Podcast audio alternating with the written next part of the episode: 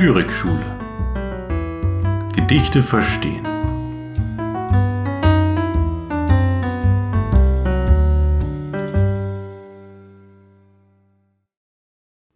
Mascha Kaleko Das Ende vom Lied. Ich seh dich gern noch einmal wie vor Jahren, zum ersten Mal. Jetzt kann ich es nicht mehr. Ich seh dich gern noch einmal wie vorher, als wir uns herrlich fremd und sonst nichts waren.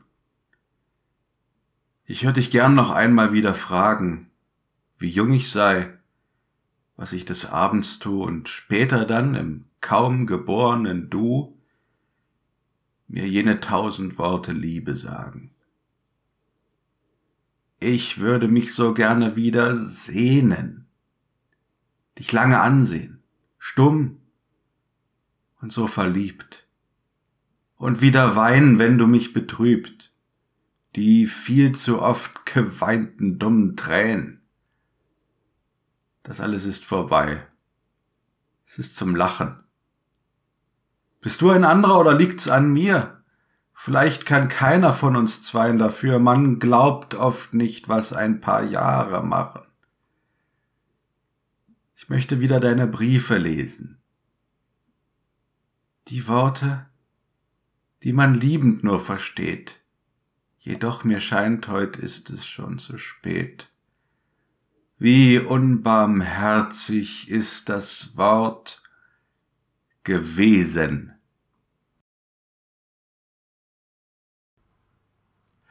Und damit herzlich willkommen zum heutigen Lyrikschule Podcast.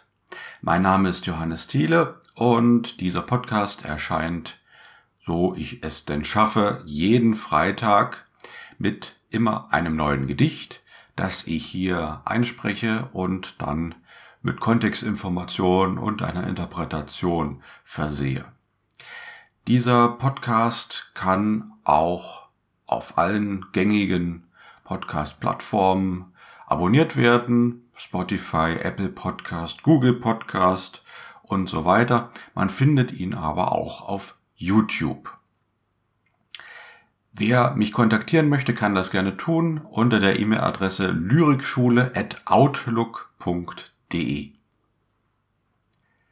In der heutigen Folge geht es um die russisch-jüdisch-stämmige Dichterin Mascha Kaleko geboren mit dem deutlich weniger kunstvollen Namen Golda Malka-Aufen. Mascha Kaleko hat, wie die meisten jüdischen SchriftstellerInnen des 20. Jahrhunderts, eine ereignisreiche Lebensgeschichte. 1907 geboren, feiert sie erste große Erfolge in den 30er Jahren. Sogar unter den Nazis konnte sie zunächst noch publizieren und fiel den Bücherverbrennungen erstmal nicht zum Opfer. Aber erwartbarerweise war dieser Zustand nicht von Dauer. Die Repressionen für jüdische Bürger nahmen immer mehr zu und natürlich auch die Gefahr der Internierung. Und so musste sie 1938 mit ihrem zweiten Mann, äh, der erste Mann hat ja übrigens äh, den Namen Kaleko äh, gegeben, den sie als Dichterin behalten hat. Sie musste also mit ihrem zweiten Mann, dem Dirigenten und Komponisten Cemio Vinaver, emigrieren. Also durchaus in letzter Minute. Andere, die so lange gewartet haben, hatten nicht die Mittel und das Glück, das Land noch zu verlassen. Kaleko kam dann jedenfalls nach New York und erlebte dort das Schicksal vieler Emigranten. Die frühere berufliche Existenz konnte nicht mehr oder zumindest nicht ohne weiteres ausgeübt werden. Insbesondere für SchriftstellerInnen ging es nun zunächst einmal darum, Geld zu verdienen und sich das Überleben zu sichern. Viele noch nicht so etablierte DichterInnen standen plötzlich ohne einen nennenswerten Absatzmarkt da. Deutschland fiel grundsätzlich ja schon mal weg, nach dem Anschluss Österreichs auch dieses blieb nur ein kümmerlicher Rest in der Schweiz und ein kleiner Exilmarkt, auf dem sich wenig verdienen ließ. Für große etablierte Schriftsteller Wie Thomas Mann war das nicht so problematisch. Natürlich, er verdiente grundsätzlich auch weniger, aber er war schon ein großer Name und hatte vor allem dann auch in den USA einen, einen Namen und ein Auskommen. Ja, aber ganz anders eben solche äh, jungen Dichterinnen wie Mascha Kaleko. Kaleko hatte aber immerhin die Möglichkeit, weiter mit Sprache zu arbeiten, wenn auch nur in der profanen Werbeindustrie und als Dolmetscherin für ihren Mann. Literarisch war sie aber nicht ganz untätig in diesen Jahren, natürlich nicht. Direkt 1945 nach Kriegsende erscheint dann auch ihr nächster kleiner Lyrikband, der aber erst Jahre später, über zehn Jahre später, in Deutschland verlegt wird und ihr dort ein gewisses literarisches Comeback ermöglicht. Noch kurz die letzten Stationen ihres Lebens. 1960 übersiedeln Kaleko und ihr Mann nach Israel, was für sie aber wohl keine gute Entscheidung war. Es beförderte zwar seine Karriere ungemein, stand ihrem Anschluss an das literarische Leben in der neuen Bundesrepublik aber wohl eher im Weg. Es erscheinen zwar weitere Bände von ihr, aber zu Lebzeiten gelingt ihr nicht mehr der ganz große Durchbruch. Doch kommen wir nun zum heutigen Text. Darum geht es ja hier in erster Linie. Das Ende vom Lied berichtet in fünf Strophen zu vier Versen von dem Ende einer Beziehung oder zumindest vom Erkalten der anfänglich leidenschaftlichen Liebe. Die Form ist sehr regelmäßig und der verwendete umarmende Reim scheint in gewisser Weise im Kontrast zum Inhalt zu stehen, so als wollte die Autorin hier die Sehnsucht nach inniger Umarmung einflechten, die aber keine Erfüllung mehr findet. Von Anfang an arbeitet das lyrische Ich mit Konjunktiven. Ich säh, ich hört, ich würde mich so gerne wieder sehnen, ich möchte wieder Briefe lesen. Diese Konjunktive zeigen, früher hat sie das alles gehabt, jetzt ist dieser Zustand vergangen, abgeschlossen. Zunächst beschreibt sie ihre Sehnsucht nach der Unbefangenheit des ersten Treffens. Dieser Moment, wenn man eine Person, die später zum Geliebten wird, das erste Mal von Angesicht zu Angesicht sieht. Das ist für viele Menschen eine wichtige und eindringliche Erinnerung in ihrer Beziehung. Ich glaube aber, das kann man auch auf andere Phänomene übertragen. Man sehnt sich danach zurück, sein Lieblingsbuch noch einmal ganz neu lesen zu können, ohne die späteren Eindrücke, die man danach hat. Man möchte noch einmal die Spannung erleben, wenn man noch nicht weiß, wie es weitergeht.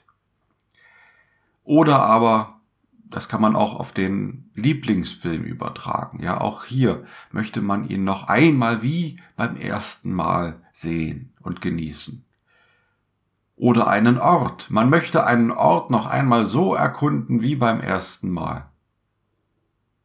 Das kulminiert bei Kaleko im Gedicht in dem Vers als wir uns herrlich fremd und sonst nichts waren.